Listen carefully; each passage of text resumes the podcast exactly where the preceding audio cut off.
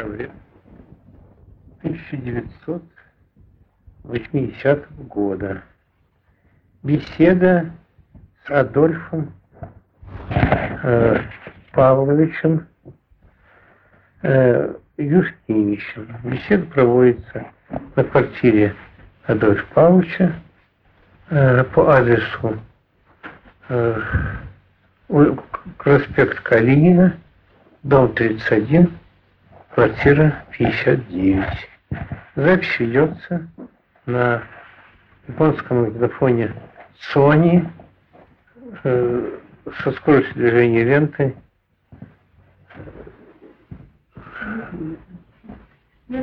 да. А первая дорожка записи. Я, да, я, у нас, во-первых, этикетка уже сделана. Начинайте этикетку, поставьте. Поставьте этикетку. Уже сделано? Уже записано.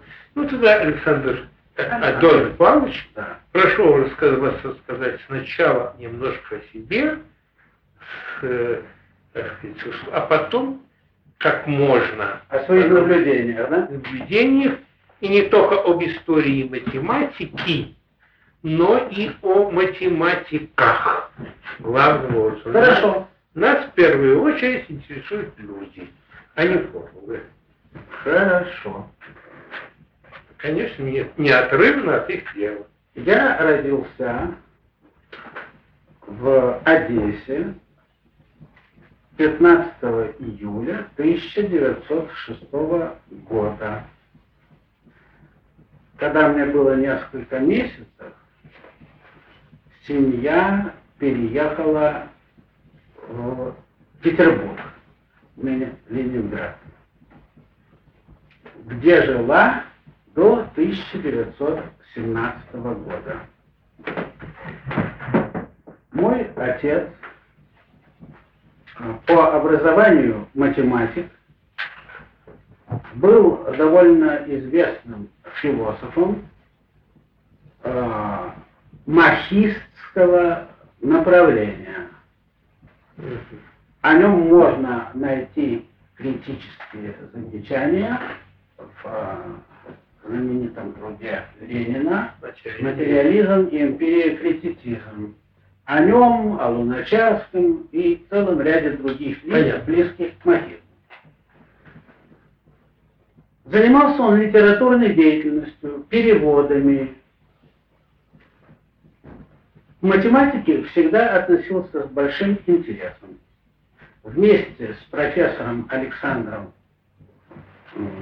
Васильевичем Васильевым из Казанского университета он издавал сборники «Новые идеи в математике» еще до Первой мировой войны. О матери я могу сказать только немногое. Она умерла, когда мне было 14 лет, и я почти всю жизнь жил без нее. Она была ну, как теперь говорят, домашняя хозяйка. Она была женой своего мужа и матерью своих детей. Понятно. А много детей было у вас? У меня есть сестра, она здравствует и ныне, она пенсионерка, врач, ей исполнится 81 год. В 1917 году моя мать заболела тяжело. И так как тогдашнем уже Петрограде было очень тяжелое продовольственное положение, мы уехали в Одессу к родственникам и пробыли там до 1922 года. Это было очень интересное время, сменялись непрерывно власти. Вот. Я учился. Я, что это было? Гимназия? Я учился. Я начал учиться еще в Петрограде. Я в Петрограде учился в гимназии Майя. Это была очень известная, очень передовая тогда школа. Потом я учился в Одессе еще в двух классах гимназии. Но тогда происходили все время перемены в системе среднего образования. Гимназия превращалась в школу, в единую трудовую школу. В общем, это было много изменений. Программы менялись. Так или иначе, я окончил среднюю школу в Одессе. Уже советскую? Советскую. Советскую. В каком году? В 21-м. В первом? Да. А в 22-м мы уехали в Москву. Мы уехали в Москву. Нам предоставила, предоставили площадь. И мой отец занялся переводческой деятельностью. Он переводил многое. Он переводил диалектику природы Энгельса, Лейбница сочинения, Дидро, Гольцбаха и многих-многих других. Вот. И он скончался в 1945 году от прободения язвы желудка. В Москве. В Москве. Мы в Ленинград не возвращались. В Ленинград мы думали вернуться, но застряли в Москве. Мы ехали в Ленинград из Одессы обратно. Но было предложено остаться в Москве, вот заняться переводами, и так мы тут и остались. Когда я был еще мальчиком, меня несколько приобщал к математике отец по образованию математик. Сам я, это часто бывает, дети смотрят на родителей, сам я хотел стать философом. А отец мне сказал, что философ, который не знает математики, не знает, значит, и физики, значит, не знает естественных наук, значит, он никакой не философ. Я должен сперва овладеть математикой. Я с ним сразу согласился и поступил на математический факультет, а, вернее, физико-математический факультет, на, математи на математическое отделение осенью 1923 года, сдавший необходимые экзамены вступительные. Первое время я был чрезвычайно прилежным посетителем лекций, хотя они не были обязательны в то время. А, это было на Маховой, теперь улица называется проспектом Маркса. Я. На меня сильнейшее произ... впечатление произвели лекции тогда молодого профессора Николая Николаевича Лузина, впоследствии академика. Это был совершенно удивительный лектор. Вот о нем, пожалуйста. Он производил впечатление человека, который при ва- у вас на глазах создает науку, о которой он рассказывает. Я не знаю, насколько тщательно он готовил лекции. Это мне неизвестно. Но бывало так. Мы все его обожали, ждали его. Он приходил часто с опозданием. Мы смотрели в пролет лестницы, видна ли его фигура. Вот. И когда она показывала, На значит, мы- этаже были. да-да-да, забегали в аудиторию, один из студентов стоял в дверях, помогал Лузину снять пальто, клал его на подоконник, и Лузин начинал какие-то волшебные вещи делать на наших глазах.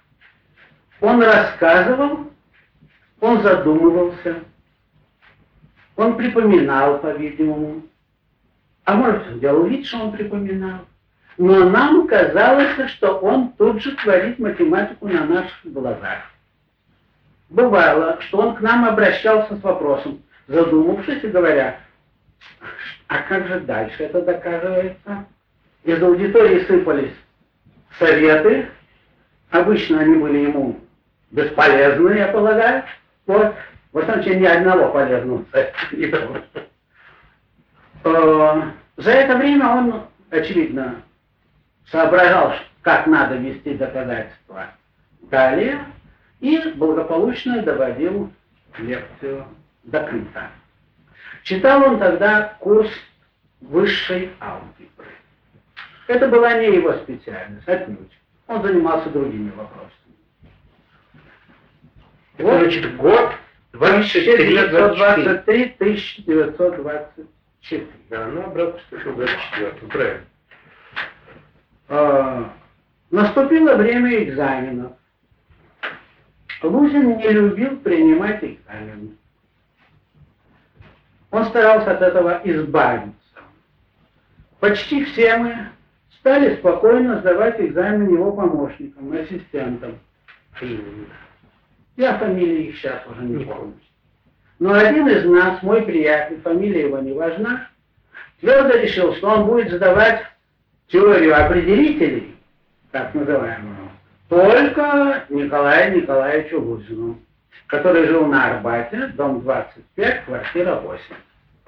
И он пристал к нему, Николай Николаевич, пожалуйста, пожалуйста, спросите э, меня. В конце концов Лузин сдался и сказал ему, чтобы он пришел к нему домой в назначенное время. Вот. И он его спросит. А дальше произошло так, и это было забавно и характерно для Лузина. Когда этот приятель явился к нему домой, Лузин пригласил его к себе в кабинет и спросил, что вы читали. Тот ему назвал некоторое весьма солидное руководство, которое он действительно читал и которое по объему вообще превышали э, значительно программу. Лузин сказал, ну, если вы прочитали такие книги, так мне вас и спрашивать нечего. Вы знаете больше, чем требуется. Давайте зачетную книжку. Приятель не сдался. Он сказал, нет, я хочу, чтобы вы прочли. Лузин призадумался и спросил его, ну, а что вас более всего заинтересовало? Что вам там показалось заслуживающим внимания, приятель назвал одну из теорем. Вот и хорошо, говорит, докажите мне эту теорему. Только извините, меня ждет обед. Вы разрешите, я вас на полчаса оставлю, а вы приготовитесь. Он ушел. Николай Николаевич Лузин. Приятель мой остался и стал писать на бумаге все, что он там должен был выписать. Полчаса прошло, Николай Николаевич явился, сказал, ну давайте ваши бумаги. Листанул одну страничку, другую и сказал, ну ведь я же вам говорил, что вы все превосходно знаете. Вы это уже доказали. Ну, давайте зачетную книжку, можете идти. Так мой приятель получил весьма удовлетворительно. В. Лузин произвел на меня тогда сильное впечатление, не только как... А этот, простите, э, перебил, а, этот ваш приятель не стал потом известным математиком? Он не успел стать известным математиком. Он защитил кандидатскую диссертацию незадолго до мировой войны, второй уже, вот, до Отечественной войны, и пошел э, добровольно на фронт. И погиб на фронте. Ну, почему вы не хотите назвать его? А, зовут, звали его Юнович по фамилии. Борис. Борис Юнович. Он погиб на фронте, не знаю, в 41 или 42 году. Да, и он примерно ваш сверстник. Да, он был моего возраста. Но я говорю, что Лузин на меня произвел впечатление и как человек. Он был необыкновенно обаятелен, во всяком случае, когда хотел. Он был чрезвычайно прост в обращении. К нему можно было всегда подойти с вопросом, за советом. Его засыпали вопросами в перерывах между лекциями. Спрашивали о чем угодно. Э, верно ли, что приедет Эйнштейн? Как вы относитесь к теории относительности? Вот будет международный шахматный турнир в Москве. Что вы думаете о игроках, которые будут в нем участвовать. Ласкер будет. Ласкер тогда был и другие. Да. Э, он на все вопросы старался ответить, насколько он мог. И обратиться к нему всегда было легко. И вот когда я начал заниматься в семинаре его ученика Дмитрия Евгеньевича Меньшова, его записано. Да, ныне члена корреспондента Академии наук, ему теперь уже 78, кажется, лет.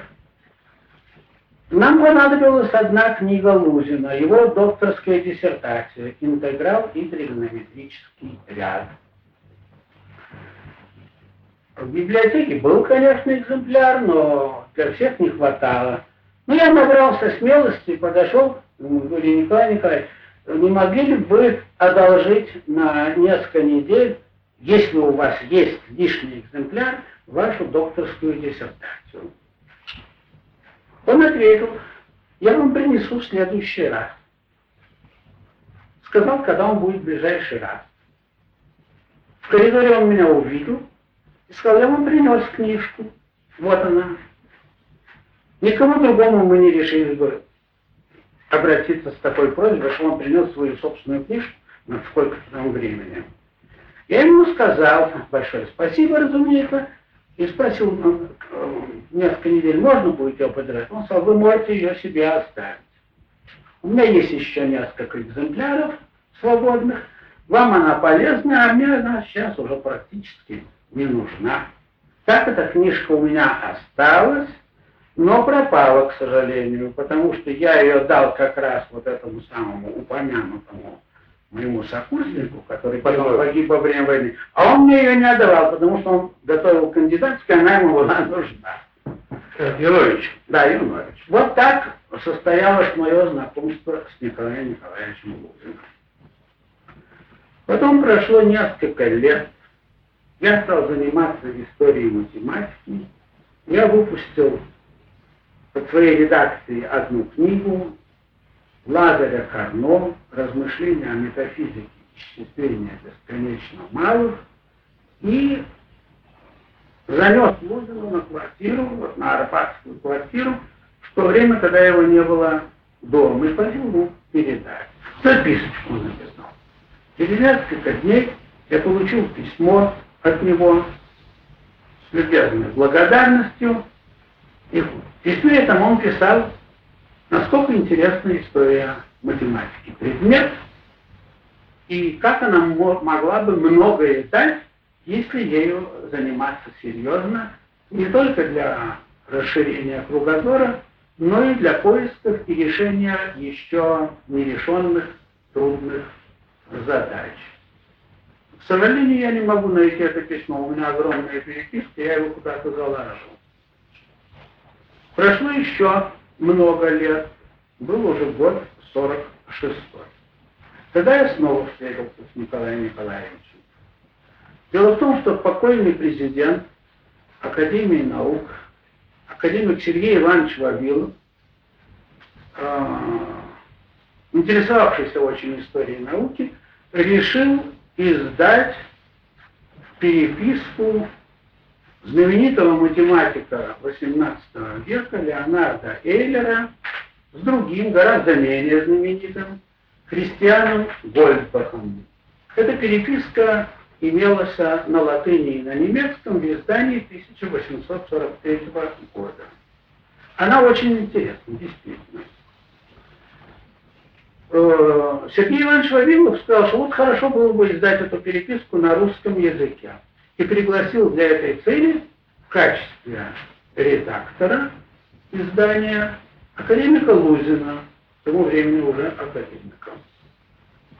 А академик Лузин предложил мне написать комментарии к этим письмам. Письма были переведены, я написал комментарии, он написал предисловие Лузин но в силу уже каких-то чисто издательских обстоятельств книга не успела выйти при жизни Вавилова, а потом это дело заглохло, а тут скончался Лузин. У меня осталось предисловие, написанное Лузиным, и я его опубликовал уже посмертно в сборниках «Историко-математические исследования», которые я издавал с 1948 года. Вот так произошло с этим предисловием. Но мои примечания не имели смысла сами по себе без э, переписки. Э, самого текста не издали. Сам текст не издали. И до сих пор не До сих пор не изданы. Ну, они изданы на другом языке, на языке оригинал. Вот, когда я снова встретился с Лузиным, я опять мог отметить его необыкновенную, изысканную любезность, его постоянное внимание. Он мне иногда звонил по телефону, задавал какие-либо вопросы, касающиеся истории математики. Ну, пожалуй, это все, что я могу рассказать о Николае Николаевиче Луцину. Но он был, конечно, не единственный профессор университета, у которого я слушал лекции. Я слушал лекции еще у многих. Хотя, начиная с середины второго курса, стал уже лекции посещать неаккуратно, ибо это было можно, а я хотел зарабатывать себе там на жизнь. А вы чем зарабатывать? На средства отца, я это скажу. Вот. Но я сперва скажу о еще одном профессоре. О профессоре Дмитрии Федоровиче Егорове, который был тогда президентом Московского математического общества, который был избран потом в почетные академики. Я лично с ним знаком не был. Но я слушал его лекции, я сдавал ему экзамены. Вот этот человек производил другое впечатление. Мы к нему не решались подходить с вопросами. Он читал лекции необыкновенно аккуратно. Он исписывал огромную доску сплошь формулами. Это был курс теории уравнений с частными производными. И он кончал запись ровно в правом нижнем углу доски. Он точно укладывался и в пространстве доски, и во времени чтения лекции. Никогда не бывало так, чтобы он остановился, что-то недосказавший, чтобы он сказал, я это вам объясню в следующий раз. Он всегда точно укладывался. Он редко улыбался, в отличие от Лузина, и мы его побаивались немножко. Мы его стеснялись. При профессорской был служитель. Фамилии я его не помню. Он все хорошо знал не в области математики, а в области нравов профессор. И вот когда шли сдавать Егорову вариационные исчисления, а я ему сдавал вариационные исчисления, то этот служитель, его звали, кажется, Дмитрий Иванович, меня, как и всех других, предупреждал. А вы прочитали вот такой-то параграф книги Дмитрия Федоровича? Он обязательно вас спросит. Это определение, содержащееся в таком-то параграфе. Он всех спрашивает его. Он предупреждал нас. Так оно и будет. Вот. Ну, потом наступил момент экзамена, я немножко побаивался, так как говорили, что он очень строг. Федор дал, э, Дмитрий Федорович дал мне какое-то задание, я его выполнил, ну, примерчик еще, я пошел ему отвечать. Он молча выслушал весь мой ответ, не прерывая. Потом задал вопрос, который должен был ему показать, насколько я сознаю все, что я ему рассказываю насколько мне известны предшествующие разделы. Вот так он немного развернул цепочку от этого вопроса назад. Убедился, что я на эти вопросы отвечаю. А потом он задал, я не помню какой, но этот роковой вопрос, на который я, разумеется, был подготовлен ответить. Ну, потом он сказал, покажите вашу задачку, задачка была решена, он меня с миром отпустил. И, в общем, у меня создалось впечатление, что он вовсе не был таким строгим экзаменатором, каким его рисовали. Конечно, если к нему приходили, не зная толком ничего, то можно было и легко провалиться и два раза, и три раза, и некоторые до четырех. Вот. Тогда Но вы... если вы знали предмет достаточно прилично, то он не перебирал.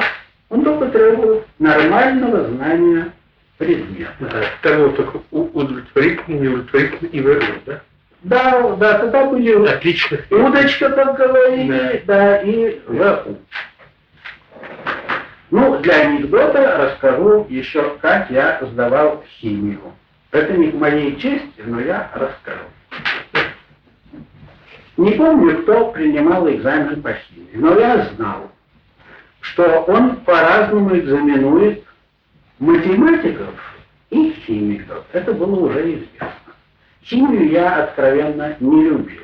Там надо было массу вещей помнить, что как пахнет, понимаете ли, какого цвета, и какой удельный вес, и какой там атом. Сон все надо было помнить. Пришел я на экзамен, спросил меня ассистент тогда это был, не помню, он, как его фамилия, спросил он меня, расскажите про галоиды, группу галоидов. Я, значит, ушел, подготовился, ответил. Все ответил. Как в учебнике все ответил. Ну что он говорит, давайте зачетку я вам поставлю удовлетворительно. Я несколько удивился, я спросил, почему удовлетворительно? Ведь я же на все вопросы ответил. Он говорит, можно и весьма удовлетворительно, но при условии, что я буду вас экзаменовать не как математика, а как химика. Вы хотите этого? Я сказал, нет, спасибо. И ушел. И ушел. Так вот, я сказал вам, что я хотел сам зарабатывать себе на жизнь. Не потому, что у отца не было средств, но просто мне этого хотелось. Отец где работал? Отец работал, занимаясь переводами для института тогда Маркса и Энгельса. Потом он стал институтом Маркса и Энгельса. Он переводил. Потом я При Рязанове, да? При Рязанове, Дмитрий Борисович Рязанове, которого я видел, когда приходил в институт. Вот. Так э, я поступил сперва в какую-то газетку. Я не помню, что это была за газетка. Там был знакомый один, который должен был для этой газеты, она не была такой общего характера, это какая-то специальная хозяйственная газета, то ли сельскохозяйственная, то ли промышленная, я не помню. Он составлял кратко раздел информации по э, заграничным э, сообщениям ТАССа, что ли. Так вот он мне предложил, если я хочу подработать, а я хотел подработать, чтобы я ему помогал в этом деле, потому что иногда он занят, иногда он не успевает. И вот здесь я стал приходить туда, в редакцию, э, сидеть вечером и смотреть эту Тасовскую хронику, тогда я не помню, вот это имя еще называлось. еще Роста. Роста, совершенно верно, вот это, да, да, Роста. Я смотрел эту хронику и, значит, составлял такую сводочку телеграмм, а он приходил позже и редактировал. Это была моя первая работа. А потом я поступил в Центральное статистическое управление, и там э, работал некоторое время. Но это мне стало сильно мешать в моих э, студенческих занятиях. Это было на Большом Вузовском переулке еще тогда. Он еще раньше. Да, это было с 26 по 29 год. И вот это мне так мешало, что я в конце концов бросил это статистическое управление для того, чтобы сдать экзамены, что я и сделал в 29 году, закончил. Тогда ведь не было такой строгой требовательности, чтобы закончить вовремя это, это прочее. Я позволил себе эту роскошь, я зарабатывал очень прилично, надо сказать, зарабатывал, платили здорово, вот много, и я кончил вуз.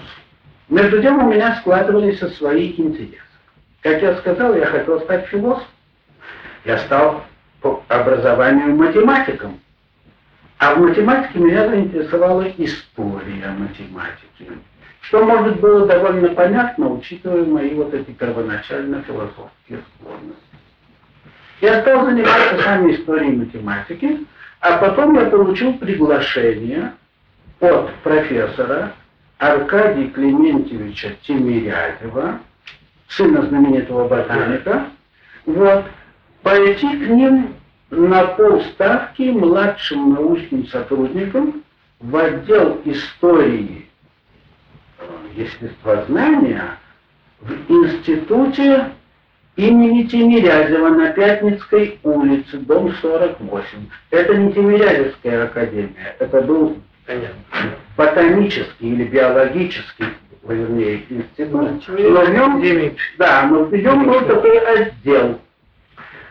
И там я смог заниматься вот тем, что мне было интересно. Я упоминал семинар Меньшова.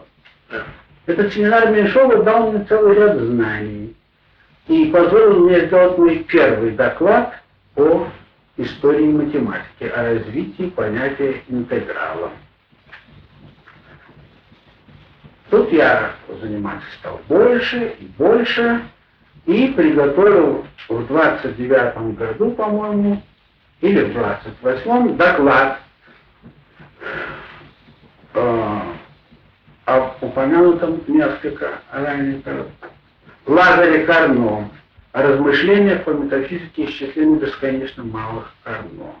Я прочитал этот доклад, и этот доклад понравился присутствовавшим там двум покойным ныне историкам математики, которые уже были тогда профессорами, по-моему, Софье Александровне Яновской и Марку Яковлевичу Выгодскому.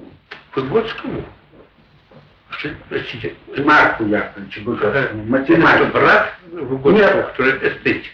Нет, нет, даже не однофамилец, потому что тот кажется через букву Т, а это через букву Д. Выгодский. Им доклад понравился, они мне предложили э, его напечатать.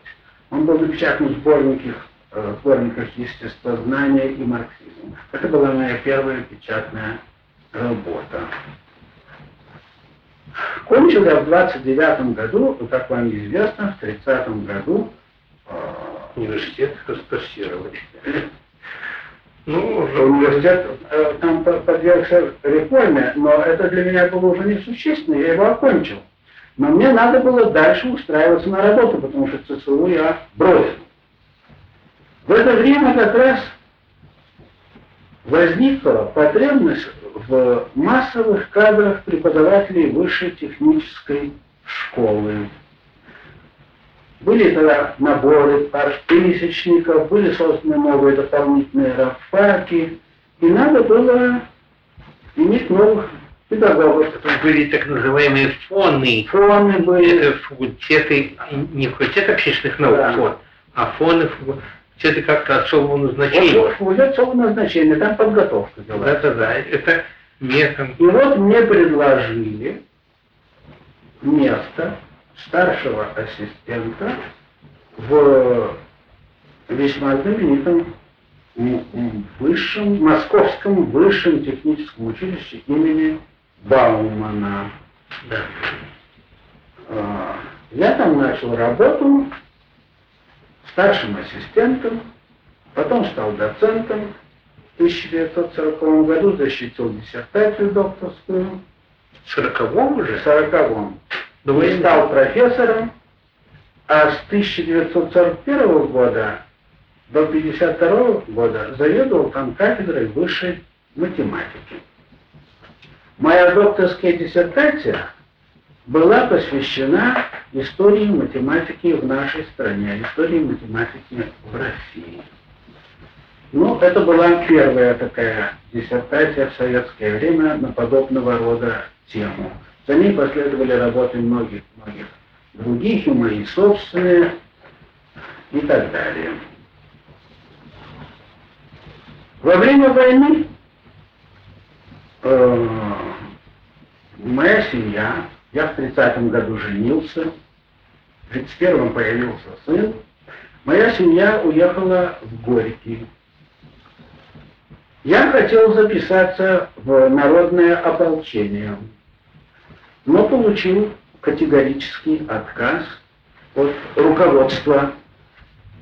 Было сказано, что наше училище будет готовить инженеров, которые необходимы для военной промышленности, и профессоров пускать в ополчение они сейчас не могут.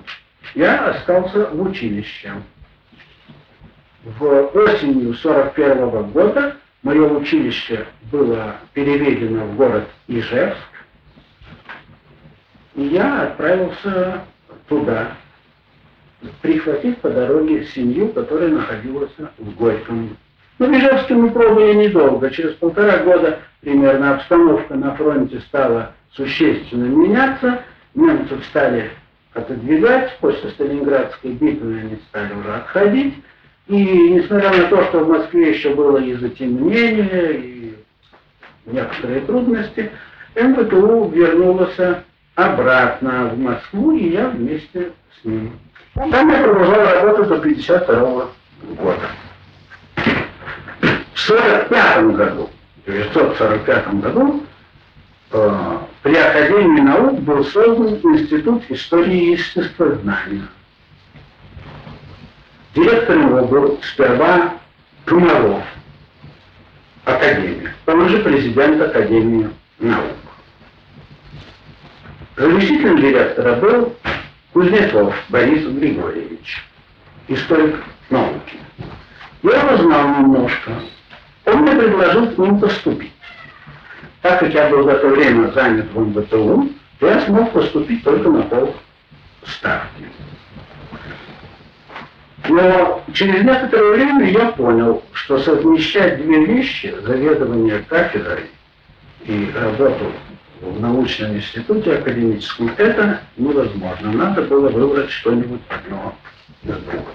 Я в 1952 году летом простился с Московским высшим техническим училищем и перешел с полуставки на полную ставку в Институте истории и естествознания. Он в 1953 году слился с одной из комиссий по истории и техники, превратился в Институт истории, естествознания и техники. В нем я продолжаю до сегодняшнего дня. Вот моя краткая биография с некоторыми воспоминаниями об отдельных моих учителях. Больше. Больше. А да, я в университете, конечно, знал и других э, профессоров или тогда доцентов математики. Ну, пожалуй, я назову тех, с кем я все же как-либо был связан. Да, тогда или позже. Именно основное то время, двоенное. Я слушал лекции некоторые профессора Александра Яковлевича Финчина, впоследствии члена корреспондента Союзной Академии. А, это был лектор в своем роде тоже весьма замечательный. Причем, по-моему, позже учился. Финчин, да. Финчин был учеником Лузина. Ну да. Да, но когда я учился, он уже был э, преподавателем университета. Я не знаю, в какой момент он э, получил профессуру, но он уже был преподавателем. Я слушал его лекции. Он читал очень хорошо. Не так, как Рузин, и не так, как Егоров. Егоров читал несколько суховато, формально, четко и так далее. Вот. Но красоты в его лекциях не было. Нужен, это был такой бурный лектор, который напоминал немножко артиста вот, э, своей манере. Вот. У Финчина лекция была отделана элегантно, изящно, э, и он покорял вот именно такой красотой своего изложения. Всегда достаточно доступного, всегда достаточно доступного. Лекция всегда была тщательно подготовлена, это было ясно для каждого слушателя. Он очень хорошо писал на доске, он говорил размеренно, и слушать его доставляло истинное удовольствие. Хотя такого вдохновения, какое мы испытывали, слушая Лудина, я при этом не испытывал.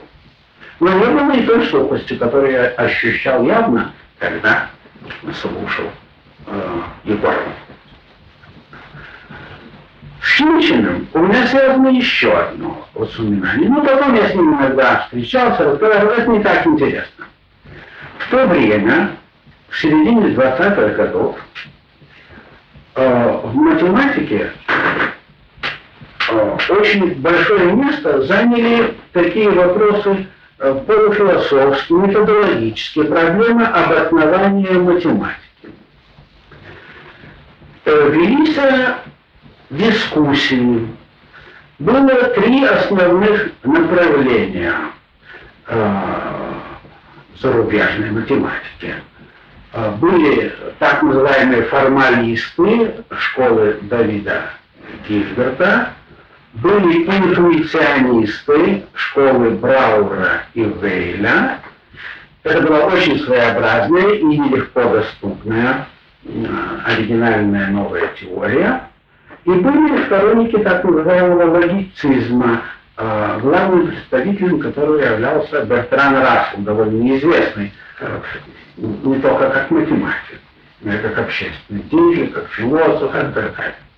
Вот шли эти споры, и так же, как споры велись вокруг теории относительности между ее сторонниками и ее противниками, так вот шли споры между представителями этих разных течений. Все это тесно было связано с вопросами теории множеств и теории функции действительно переменного, которая очень культивировалась в Московском университете. И основателями которой были Егоров и Лузин. Но главным действующим лицом был Лузин, создатель так называемой Лузитании, как именовали группу его тогдашних учеников. А он моложе Егорова? Да, конечно, он был значительно моложе Егорова. Егоров был его учителем. Лузина. Так вот, э, при коммунистической академии, которая тогда существовала, э, имелась ассоциация естествознания. Ее возглавлял, по-моему, в то время Отто Юрьевич Шмидт. И при этой ассоциации был создан семинар по вопросам э, методологии э, философии и математики. Руководителем семинара был Александр Яковлевич Чинчин. Он прекрасно вел семинар. Там ставились разные доклады и на тему исторического характера, скажем, о развитии понятия числа, и о вопросах математической логики, и об этих интуиционистских э, новых идеях и все прочее. Чинчин неплохо разбирался в этих вопросах. Но интересно, э, вот этой части моего рассказа, по-моему, заключается не в том, что я пока что вам сообщил, а в другом. Я помню один доклад, не скажу точно сейчас на какую из тем, но касавшийся как раз проблем, связанных между математической логикой и методологией математики. В этом докладе присутствовал очень скромно одетый, немножко так э, чуть-чуть сутулящийся, довольно молодой математик, так старше меня годика на три. Это был Андрей Николаевич Колмогоров. Ныне академик, герой социалистического труда и так далее, и так далее. И вот что мне запомнилось. Когда кончился чей-то доклад, не помню чей, Андрей Николаевич тихим голосом, немного запинаясь так, э, стал делать кое-какие замечания критического характера. В дело вступился Александр Яковлевич Шинчин со свойственным ему красноречием. Андрей Николаевич что-то возразил в вежливейшей, конечно, форме, сказал, что по его мнению все-таки дело обстоит так-то и так-то. И началась небольшая полемика, очень дружеская, очень почтительная со стороны Егорова. И надо сказать, что с точки зрения ораторского искусства на высоте был Щелчин. Но с точки зрения убедительности рассуждений на высоте оказался Колмогоров, который только начинал свою научную карьеру. И я думаю, не только в моем представлении, но и в представлении всех окружавших, меня, а народу там было много, э, Колмогоров явно брал верх. Его доводы были неотразимы. И кончилось дело тем, что Александр Яковлевич, председательствовавший, сказал, да, пожалуй, над этим вопросом надо еще подумать. Вот мое первое впечатление от Андрея Николаевича. Вот мое первое впечатление от Андрея Николаевича Калмакова. Я потом с Андреем Николаевичем, если оставите, сразу скажу, встречался неоднократно. Человек сдержанный, не многоречивый, э, запинающийся, повторяю, немножко в разговоре, он всегда производил сильнейшее впечатление необыкновенной быстротой своей сообразительностью, страшно быстро соображал, и меткостью своих суждений, о чем бы ни шла речь, когда не только математики, когда речь шла о проблемах как-либо связанных с математикой, как-либо связанных с математикой. Я с ним говорил ведь на темы э, математические и историко-математические.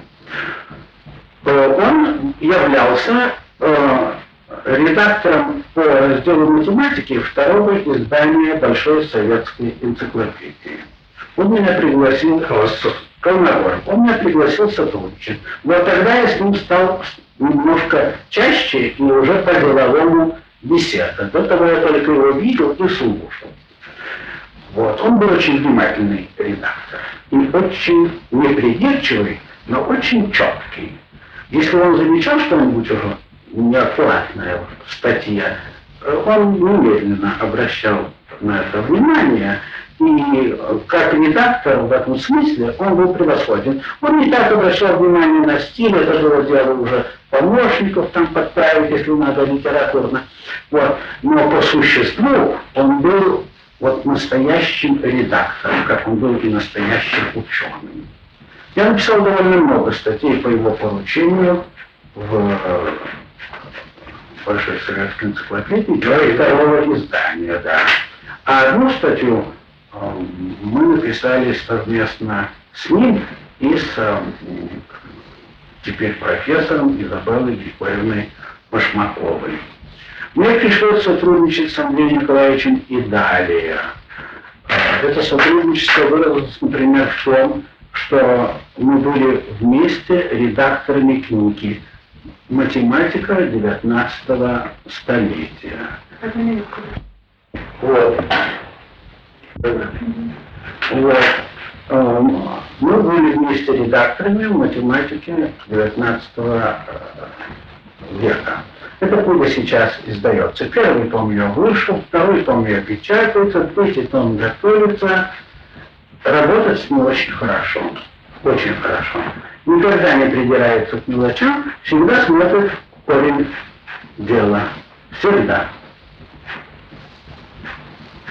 Разговаривать с ним не так легко, говоря откровенно. Из-за него нет особенной коммуникабельности. Но он всегда вежлив, он всегда отвечает на вопросы.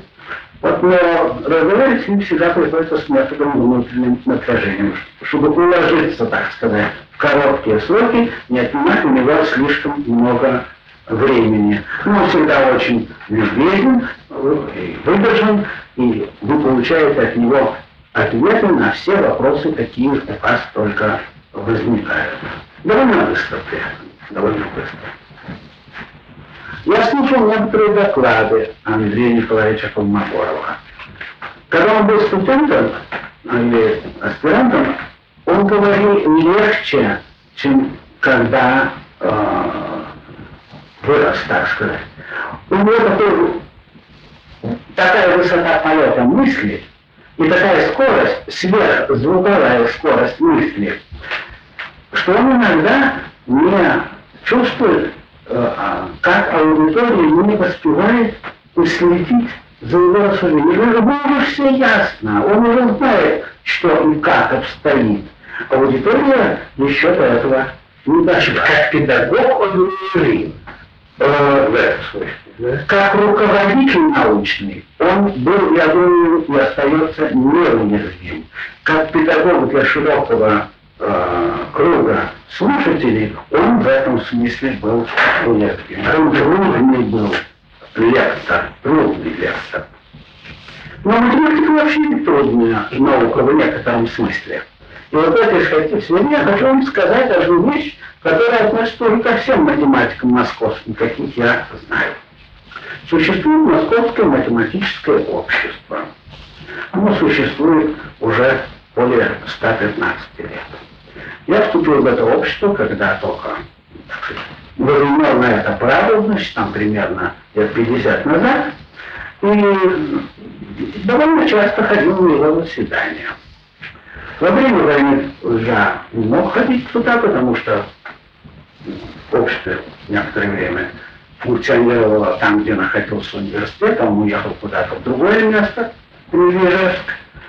Потом он возобновил свое заседание, и тогда был поставлен вопрос перед э, членами общества, как вести работу дальше. Дело в том, что математика становилась все более и более сложной, все более и более разветвленной наукой. И специализация начинала делаться несколько угрожающей. Президентом общества тогда был, он долгие годы был, академик Александров, Павел Сергеевич, ну тогда он был, кажется, членом корреспондент, академиком стал позднее. Вот был задан вопрос присутствующих, их было довольно много. Скажите, пожалуйста, какой процент докладов для вас понятен? Подавляющее большинство, в том числе профессоров, не поднималось выше 10-15%. Это было свидетельством именно такой специализации. Но понятно, это было не в том смысле, что вы формально проследили Нет. за... Но чтобы вы смогли оценить, э, насколько это интересно, насколько это важно, как это укладывается в общие рамки развития проблемы. Отвечали вот на этот вопрос, собственно. Так можно было понять, и непонятно было, что, к чему, зачем и для чего. И что дальше было. Вот 15 примерно процентов и 10 отвечали да так. Это были профессора и доктора некоторые. Так Андрей Николаевич Холмогоров сказал, что он хорошо понимает 50%. Я думаю, он скромничал, но так он сказал. И был только один человек, который сказал, что он понимает 90% докладов. Это был профессор Вячеслав Васильевич Степанов, специалист по дифференциальным уравнениям. Тоже честно связанный с Лузиным, с Егоровым, потом также член-корреспондент, человек очень живой, темпераментный, большой любитель поэзии, великолепной памяти. Он был человеком потрясающей памяти потрясающей памяти и хорошего, тонкого ума, проницательности. Может быть, он не так много сотворил, как мог бы, если бы у него не была такая память.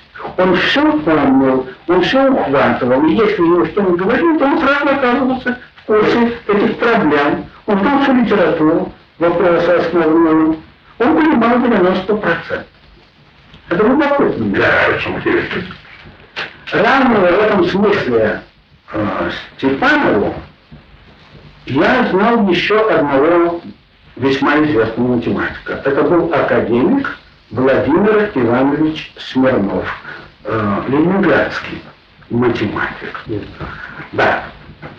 Автор очень распространенного пятитомного курса высшей математики, преимущественно для э, инженеров высокого класса, для тех, кто занимается инженерным делом высокого класса. Ну, это математика это годится. Эта книга издавалась, переиздавалась, переводилась и так далее, и так далее. Владимир Иванович вообще был человек широчайшего образования. Широчайшего. У него интересы были философские, исторические, литературные, музыкальные, математические в первую очередь, конечно. Вот человек, у которого была память не уступающая Степановская, может быть, превосходящая. Он страшно был любитель музыки. Он не пропускал, он говорил, в течение, не знаю, там, 50 лет или около того, ни одного хорошего концерта в Петербургской, Петроградской, Ленинградской филармонии. Он всегда ходил. Он сам играл на рояле. Вот. Он помнил наизусть партитуры большинства опер, которые любил. Но просто наизусть, от начала до конца. Он помнил по памяти все основные симфонии Бетховена и других э, классиков музыки. Это все у него было в памяти. И также он помнил математику. И он мне рассказывал, что когда он писал свой пятитомник, то он по большей части, не обращаясь к книгам, по большей части, не всегда, конечно, диктовал машинистке прямо текст.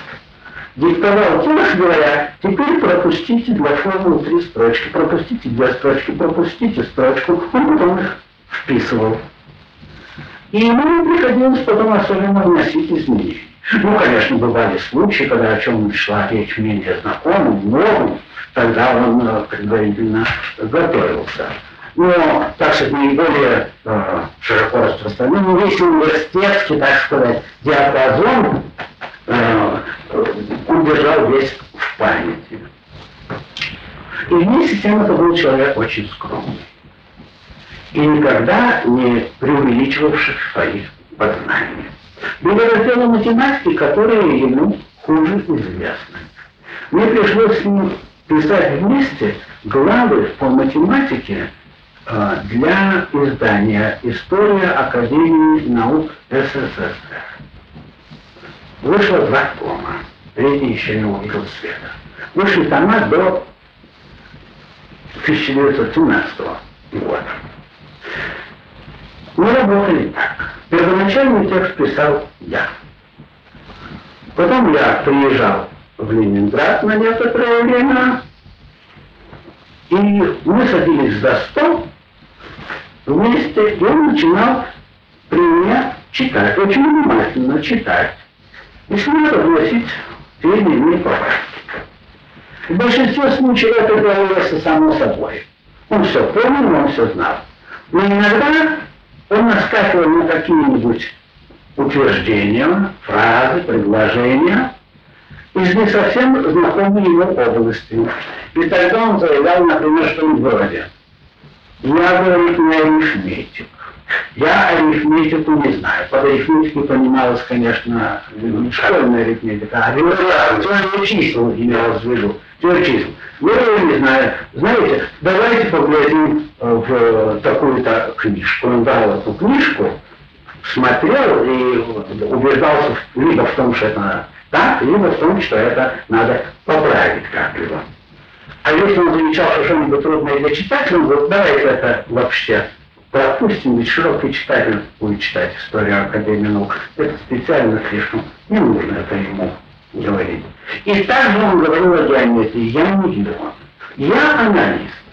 Да. Но на самом деле он был некоторые меры и арифметиком, и в некоторые меры геометром, но он все-таки тут уже не совсем доверял своей памяти и обращался к специальной литературе. Это был человек чрезвычайно приятный во всех смыслах, очень культурный. У него были широчайшие исторические интересы от древности до наших дней. И с ним было вообще очень интересно разговаривать на самые разнообразные темы. Его в Ленинграде чрезвычайно любили все математики. Он готов был помочь каждому словом, советом, если надо делом, если надо деньгами. Он не жалел деньги, если кто-нибудь нуждался, он сам предлагал, значит, ну, ему, он там чуть помочь. Замечательный человек был подобран своим качеством.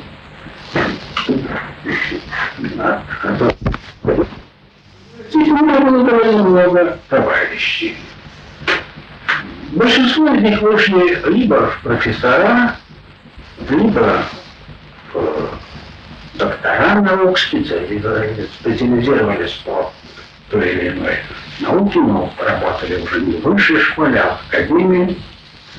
Некоторые из них выделяются особо. Среди них был старший меня на курс Александр Осипович Гельфонд. Не Гельфанд, а Гельфонд. Гельфанд занимается функциональным анализом его Гельфанд теперь а Гельфонд, наконец. Очень интересно.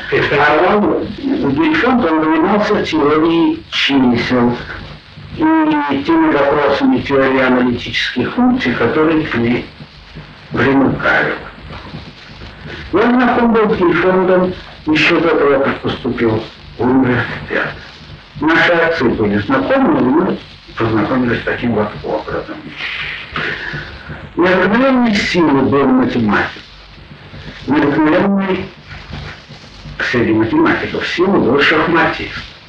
Великолепно играл в шахматы и университет представлял на первой доске в свое время. Тогда очень, очень, сильный в общем, мысли человек, очень волевая натура.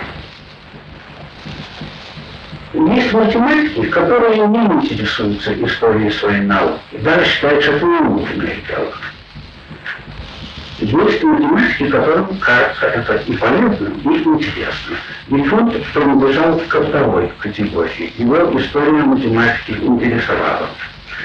Недолгое время он работал в том же Тимирязевском институте у Аркадия Клиничевича, теперь вот в этом отделе. Вот. Но одновременно он занимался, и больше всего он занимался математикой. В это время, в 29-30 годах, Гельфон получил первые свои знаменитые, потом ставшие результаты теории трансцендентных чисел. Они прославили именно на весь э, мир. Дело в том, что в 1900 году крупнейший математик того времени, немецкий Давид Гильберт на математическом конгрессе в Париже выдвинул список нерешенных проблем, которые он считал наиболее перспективными и важными для будущего математика. Среди была седьмая проблема, вот, касающаяся трансцендентных чисел. Вильсон в 29-30 году очень близко подошел к ее решению. Очень близко. Немного еще не доставалось, но он это сделал потом, чтобы ее решить до конца. Вот. Первые свои результаты, когда он получил, он взял и написал работу по истории проблемная выборка по истории и теории трансцендентных чисел. Это была одна из первых его работ вообще. Она была напечатана в том же журнале «Естествознание и марксизм». Что моя статья о Карно. Но, конечно, она была гораздо интереснее важнее, само собой разумеется. Вот. И через некоторое время он получил уже профессуру, стал работать в высшей школе, работал, между прочим, в том же МВТУ имени Баумана профессором некоторое время, получил э, командировку за границу, тогда были так называемые Рокфеллерские стипендии. Он получил Рокфеллерскую стипендию, ехал на несколько месяцев в Германию, там, в Геттинге, где как раз жил этот знаменитый Давид Гильберт уже к тому времени пожилый, пожилой человек. Вот. В общем, он скоро выделился в ряду первых специалистов по теории чисел. И весьма молодым, я не помню точно, но не то в 1934, не то в 1937 году он был выборочным корреспондентом Академии наук. Человек огромного ума, огромной культуры, э, в высшей степени обаятельное воображение, Гельфон, повторяю, интересовался историей математики до конца своей жизни. Он э, сделал великолепный доклад о э, работах Эйлера знаменитого математика, я его упоминал уже 18 века, по теории чисел, когда в 1957 году отмечалось 250-летие со дня рождения этого Шиллера э, на торжественной сессии Академии наук в Ленинграде. Доклад был потом напечатан. Это была одна из лучших, я думаю, работ Вейгере, которые выходили за многие и многие годы по глубине проникновения в существо творчества. А потом Гельфон ряд лет был председателем ученого совета при нашем институте, на котором защищались кандидатские диссертации. И он всегда очень внимательно э, относился к этой своей функции. Он всегда слушал внимательно, слушал с диссертациями. Это был серьезный председатель. Говоря о Грифонде, я не могу не упомянуть о другом математике, с которым я, правда, не учился вместе, но с которым мне пришлось иметь дело. Это был ныне уже покойный Алексей Иванович Маркушевич. Вот. Он э, работал в издательстве, потом он был избран педагогическую академию, Академию педагогических наук сперва РСФСР, потом СССР. Вот. А одно время он был ее вице-президентом первым. Когда ему было лет около 69 или 70, он вышел на пенсию. Это был наш второй председатель ученого совета по защите э, диссертаций кандидатских при нашем институте. Алексей Иванович Маркушевич занимался историей математики уже не по-любительски. Он был специалист по математике, по теории аналитических функций. Его докторская была по этому вопросу. Его учебники основные по этому вопросах имеются и переведены на многие языки. Но он очень любил историю науки. Тоже человек широких интересов, он историей математики стал заниматься как специалист, как подлинный специалист. С ним мне пришлось работать немало, потому что он вошел в состав редакции, редактированных мною вот историко-математических исследований. Он принял участие в упомянутой мной книге истории математики XIX века, для которой написал очень большой раздел по истории теории аналитических функций. И вообще, ну, как-то удивительно гармонически соединялись, что весьма редкое явление, интересы ученого и интересы историка науки. И именно гармонически он некоторые свои курсы строил в некотором смысле, строил в некотором смысле на исторической базе. То есть все изложение предмета строил в соответствии с некоторыми историческими этапами, по-своему, весьма оригинально. Он снабжал свое руководство историческими очерками вводными или, наоборот, э, заключительными. А в области истории математики, с другой стороны, он всегда выступал как специалист-математик своего дела, что крайне важно. То есть у него были оценки прошлого, сделанные с точки зрения не вчерашнего дня, как это часто бывает, а с точки зрения сегодняшнего состояния науки. На данный момент времени его оценки, это были оценки активно работающего математика, а не просто историка математики, который более или менее в курсе, но с, скажем, сегодняшним днем все-таки не так знаком.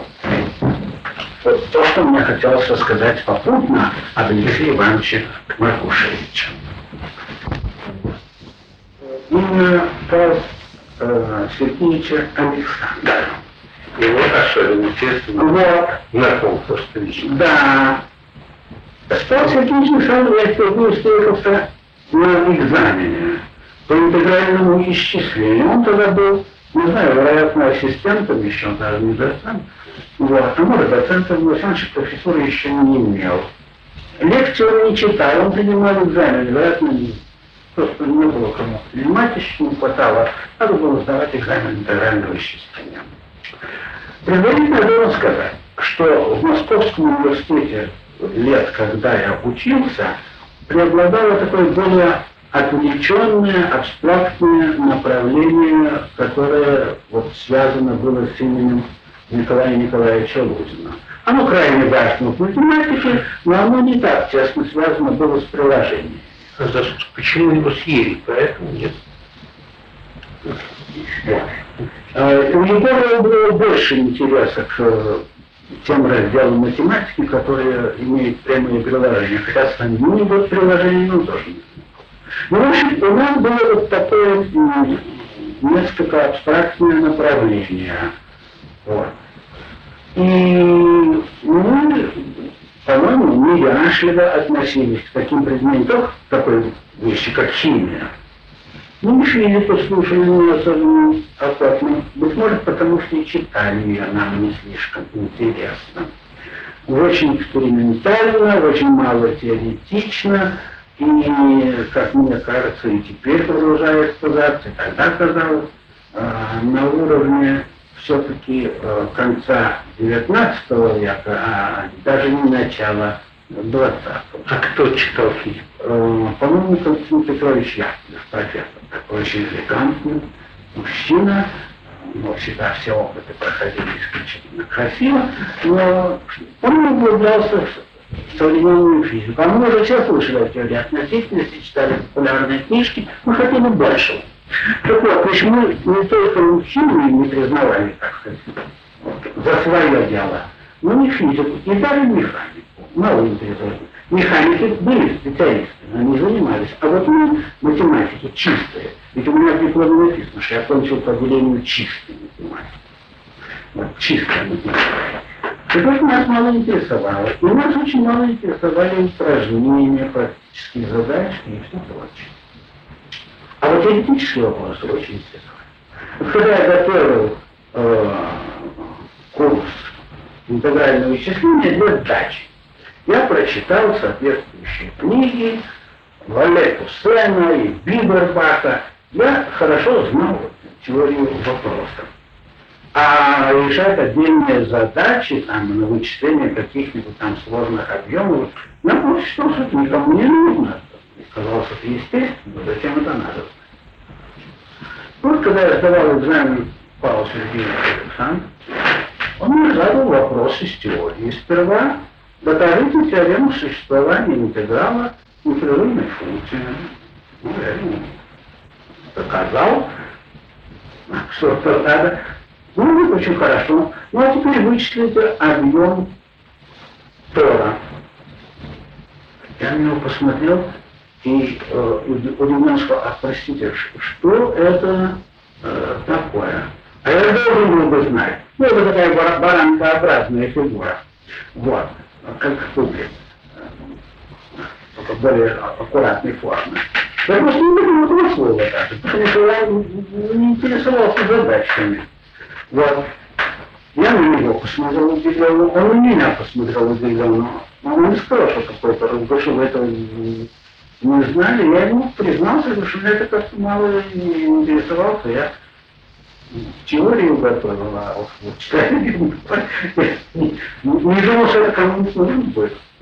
Ну что же, говорю, ладно, говорит, тогда вычислите меня какой интеграл. Ну, вот интеграл вычислять я умел, конечно, само собой. Разумеется, я это вычислил, он меня с миром отпустил, даже поставил весьма. Простил мне этот грех. Продолжение перезаписи первой беседы с Адольфом Павловичем Юшкевичем. Беседа состоялась 24 декабря 1980 года. Вторая дорожка перезаписи. Это была моя первая встреча с Павлом Сергеевичем Александром в студенческой Павел Сергеевич Александров очень много путешествовал, разъезжал по многим странам, занимался он топологией, теперь занимается топологией, до сих пор, несмотря на три года, почтенная. А я топологией не занимался специально, но мне все-таки пришлось с ним э, встречаться. И пришлось встретиться по одному довольно любопытному поводу. Дважды. Это к вопросу, опять-таки, о том, какие бывают иногда удивительно памятливые и разносторонние математики. Э, сюда как-то приехал, это было не помню сколько лет назад, лет 10, вероятно, один швейцарский математик, профессор Габи. Этот профессор Габи женат на дочери другого профессора Ван дер Вартена. А вот Ван дер Вартен это уже знаменитый был алгебраист. А Александров в Геттингене был хорошо знаком с Ван дер Вартеном. Ну, не знаю, дружил, но, значит, был близко знаком с Ван дер. И с одним еще математиком Нойги Бауэром, который теперь живет в Америке, тоже много лет, он большой специалист по математике древнего Вавилона. Вот, значит, образовалась такая троица. Александров, Нойгебауэр, Ван дер Варден. Они много гуляли вместе, обсуждали всякие вопросы, не знаю.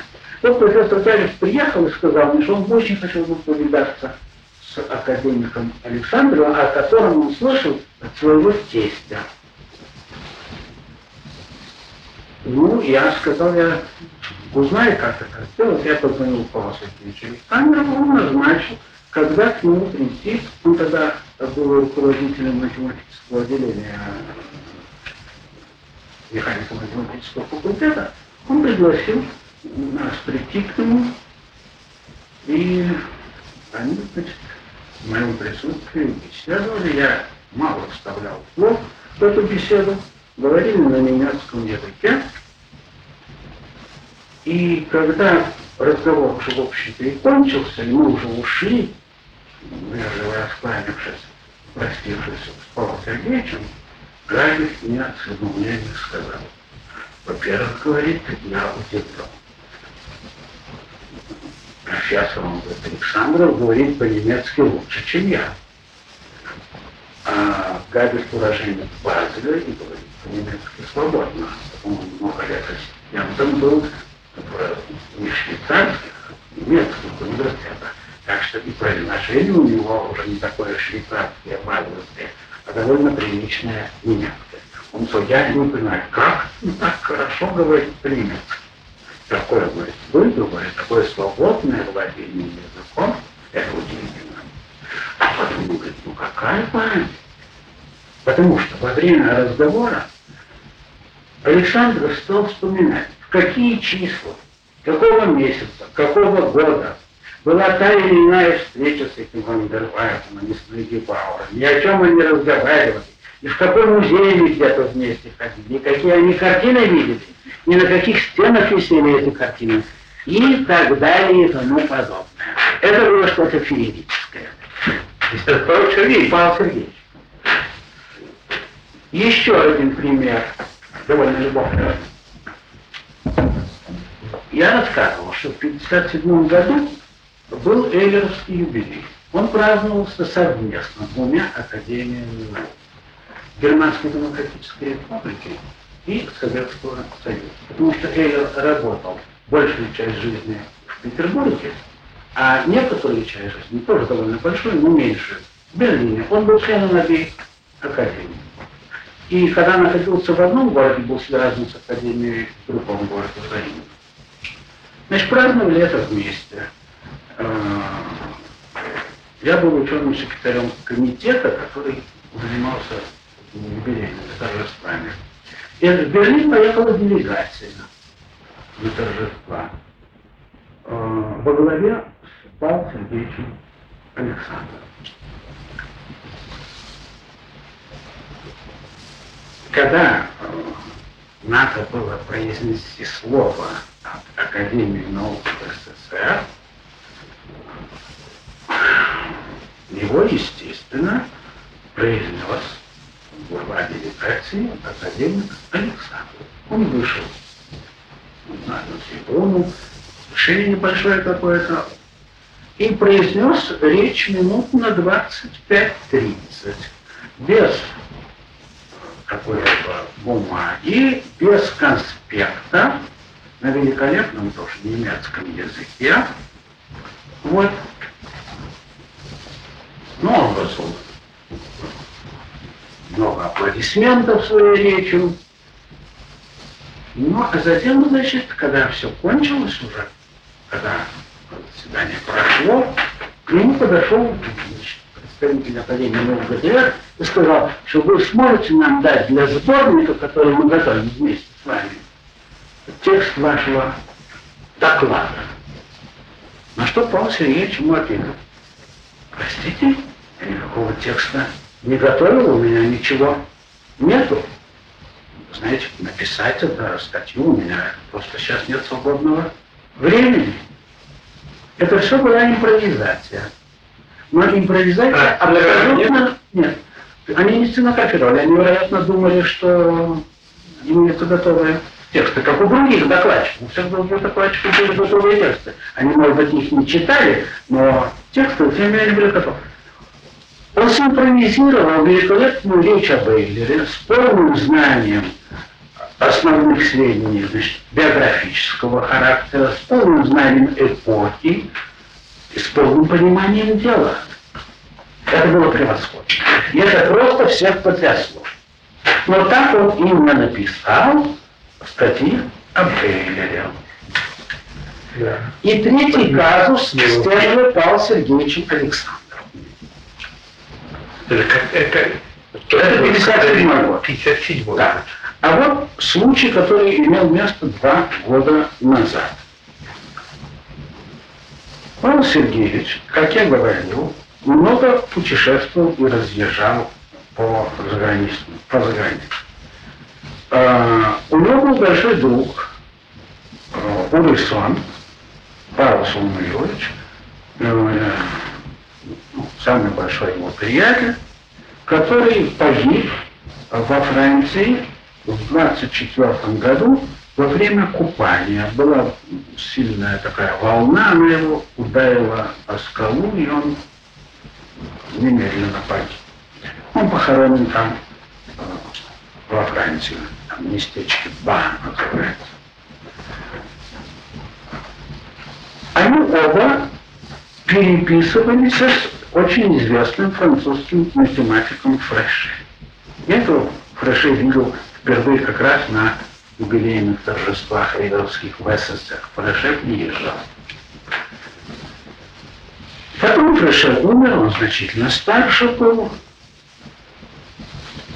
И когда я как-то находился в Париже, я не раз туда ездил, ко мне подошел один молодой колумбиец по фамилии Арболе, да, и сказал, что в архиве в Фреше он нашел много писем Александрова, в которых рассказывается о, о его и Урисона работах по топологии. Это были их первые, а потом Александрова первые работы в той области, которую он потом возглавил у нас в Советском Союзе, создавший большую школу. Вот этот Арбаледан сказал, что он будет готовить диссертацию по нашему кандидатской о возникновении топологической школы вообще и в России частности. Что он хотел бы напечатать эту переписку со своими комментариями. Я ему ответил, что, конечно, это очень заманчивая идея, очень.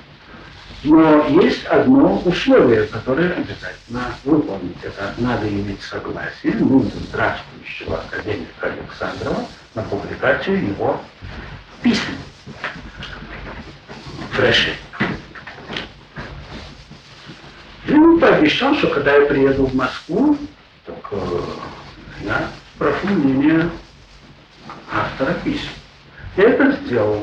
Э, Ирина Александров сказал мне, что он ничего против не имеет, но что он хотел бы, э, чтобы мы э, показали э, текст статьи, когда он будет готов. В таком виде я и отписал колумбийцу молодому, который учился в Париже, повышается в квалификации. Теперь он уже колумбийцу. Через некоторое время я получил от него текст, французский текст. Да и письма все были на французском языке, потому что там переписка была с Фреше французским. Я позвонил Павлу Сергеевичу, и мы условились, что я к нему приду домой. И мы посмотрим эту статью. Дело в том, что Павел Сергеевич в последние годы стал очень плохо. Очень плохо. Практически он сейчас уже почти не видит. Но уже тогда, года два назад, он с величайшим трудом читал, а мелкие шрифты еще как-то на машине это было совершенно невозможное дело. Почему сказал, может быть, тогда вы мне просто прочитаете. Я ему стал читать вслух. Читаю я ему, значит, вслух по-французски, указываю какие цитаты из его писем, все слушаю. И он меня перебивает. Погодите, а ведь это потом попало в статью, напечатанную там-то, в таком-то году, в таком-то журнале. Статья называлась так-то. Сейчас, Василий, сейчас, сейчас посмотрю тут библиографию. Смотрю библиографию, все совершенно точно. Вот это повторялось. Это повторялось довольно много раз, потому что там было много цитат. И каждая цитата сопровождалась сносочкой, если э, соответствующая теорема, идея э, попадала в ту или иную работу. Каждый раз происходила такая проверка. Александр говорил, это напечатано тогда-то там-то, я проверял, всегда было точно. Ну хорошо, человек помнит свои статьи, когда и где они были напечатаны. Я не помню уже все мои статьи, когда и где они были напечатаны. Вот. А он помнит. Но там были также ссылки на работы других авторов по аналогичной проблематике. Вот в одном случае Павел Сергеевич говорит, погодите, мне кажется, что эта статья Фреше появилась в каком-то сборнике Индии в честь какого-то ученого. Вот это я не помню, в чью-то честь сборник был. Но в каком-то году, посмотрите, там это указано, я посмотрел в библиографии, это было там указано. Да. Он все помнил. Вот человек такой памяти. А когда с ним начинался разговор уже о вопросах искусства, которые его чрезвычайно да. очень, да, так тут это оказывается просто сплошной справочник, причем очень такой аннотированный, прекрасный справочник, что в каком музее, в каком месте, когда и как, это кем писано, все это ему было известно, если только это он один раз хотя бы в жизни видел сказать только свои впечатления о математическом населении, ну да, другие неизвестны. Почти что. Ну, первое впечатление у меня было такое. Оно создалось, правда, позднее, когда я уже немножко горизонт у меня расширился. Это, что в те годы, начиная, скажем, с 23 по 26 все-таки преобладало вот это такое отвлеченное, чрезвычайное направление в области математики. Это были фундаментальные исследования, которые нас интересовали, но очень далекие от приложения. Это первое впечатление. Второе впечатление было такое, что студенты чувствовали себя чрезвычайно вольготно. И тут у меня э, особое мнение по этому вопросу. Я его, впрочем, могу высказать открыто везде. Я вам сказал, что было свободное посещение лекций, да, и свободное посещение упражнений. Так вот, мне кажется, и мы тогда ощущали, что это хорошо было. Первое, что свободное посещение лекций. Мы выбирали тех лекторов, которые интересно читали, которые хорошо читали, и это действовало на лекторов. Если он читал скучно, его не слушать. Вот. Это, по-моему, вот это очень существенно. А если лекция была скучно, мы закрепляли эти часы на другое, ну, чем мы другим занимались, что нам, что нам интереснее. Что касается этого упражнения, то я полагаю, у нас отношение было неправильное. Это мне показал мой опыт. Упражнения посещать надо было. Это было скучно, но это была техника. Надо было тренироваться. Потому что все-таки нельзя ограничиваться было одной высокой э, теорией. Надо было вырабатывать в себе технику. И я это почувствовал тогда, когда я стал преподавать математику. Я начал преподавать математику сразу после окончания университета. Я говорю об МБТУ, но предварительно я недолго, очень недолго, несколько месяцев преподавал в институте, которого теперь нет. Он назывался тогда, кажется, Институт сельскохозяйственного машиностроения или что-то в этом духе. Там заведовал кафедрой э, ныне покойный член-корреспондент Иван Иванович Привалов, который меня немного знал, который меня пригласил. Вот когда я начал вести занятия в группе, и при этом я был не старше моих э, слушателей, и при этом я должен был рассказывать и теорию, и вести упражнения, так тут мне пришлось сесть за учебники и задачники. Потому что я не был подготовлен к упражнению. Я мог рассказывать теорию, но я не, не решал перед этим как следует задачи. Педагог должен уметь решать все задачи, которые полагаются в технической школе. Поэтому я пришел к выводу, что лекции свободное посещение лекций – это хорошая штука, а свободное посещение упражнений – это плохая штука. Этого надо обязательно требовать. Ясно. Теперь должен сказать, что мы, разумеется, жили не только математической жизнью. Мы живо интересовались всей культурной жизнью страны. Это была хорошая стенная газета «Стигма». Да, но я имею в виду более широкий интерес. Мы ходили по театрам, ну, не всегда, как полагается. Мы иногда проходили с зайцами. Это тоже случалось, скрывать не стану. Вот. Ходили в театры. Нас очень интересовали и постановки художественного театра, куда было труднее пройти зайцем, и постановки Мелхольда, куда было гораздо легче проникнуть. Потом нас очень интересовала литература. И почему-то так вышло, ну это, вероятно, случайное обстоятельство моей, моего кружка, что нас интересовала очень поэзия. Я с охотой ходил слушать Маяковского выступления. А, они всегда проходили в очень острой атмосфере, потому что он не только читал свои стихи, а читал он их превосходно лучше, чем артисты его читали теперешние, по-моему. Вот.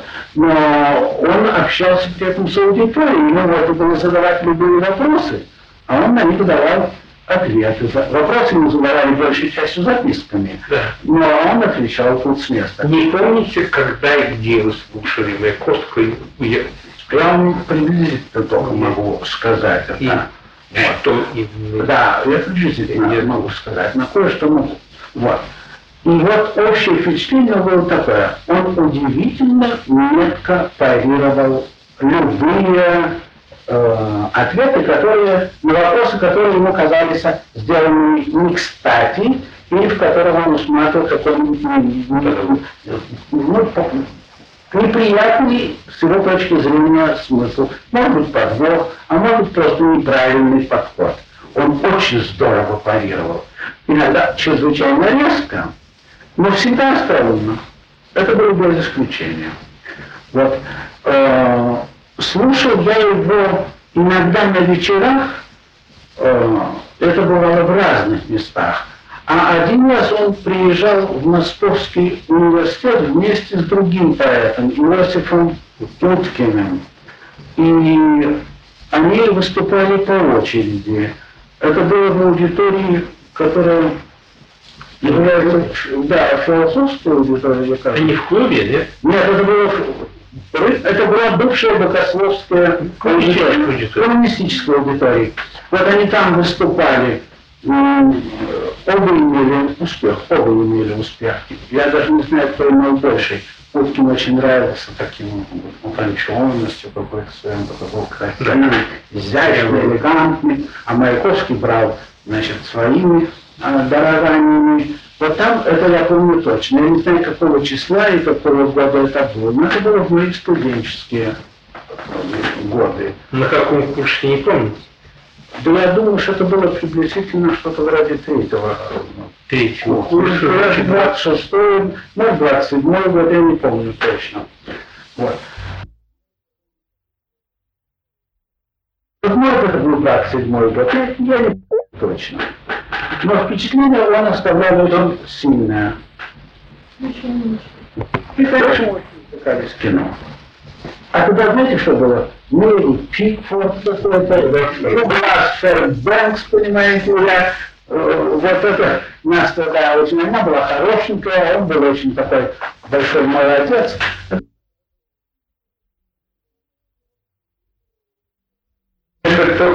Ходили, ходили, это было очень недорого, это часто бывало рядом с университетом, был какой-то небольшой кино, да, и теперь там есть недалеко от университета. Ну, да. Университет, да. Вот мы туда и ходили. Окончание перезаписи первой беседы с Адольфом Павловичем Юшкевичем. Беседа состоялась 24 декабря 1980 года. Запись беседы велась на магнитофон Sony, перезапись беседы на магнитофон Днепро со скоростью движения ленты 9 см в секунду на пленку тип 10.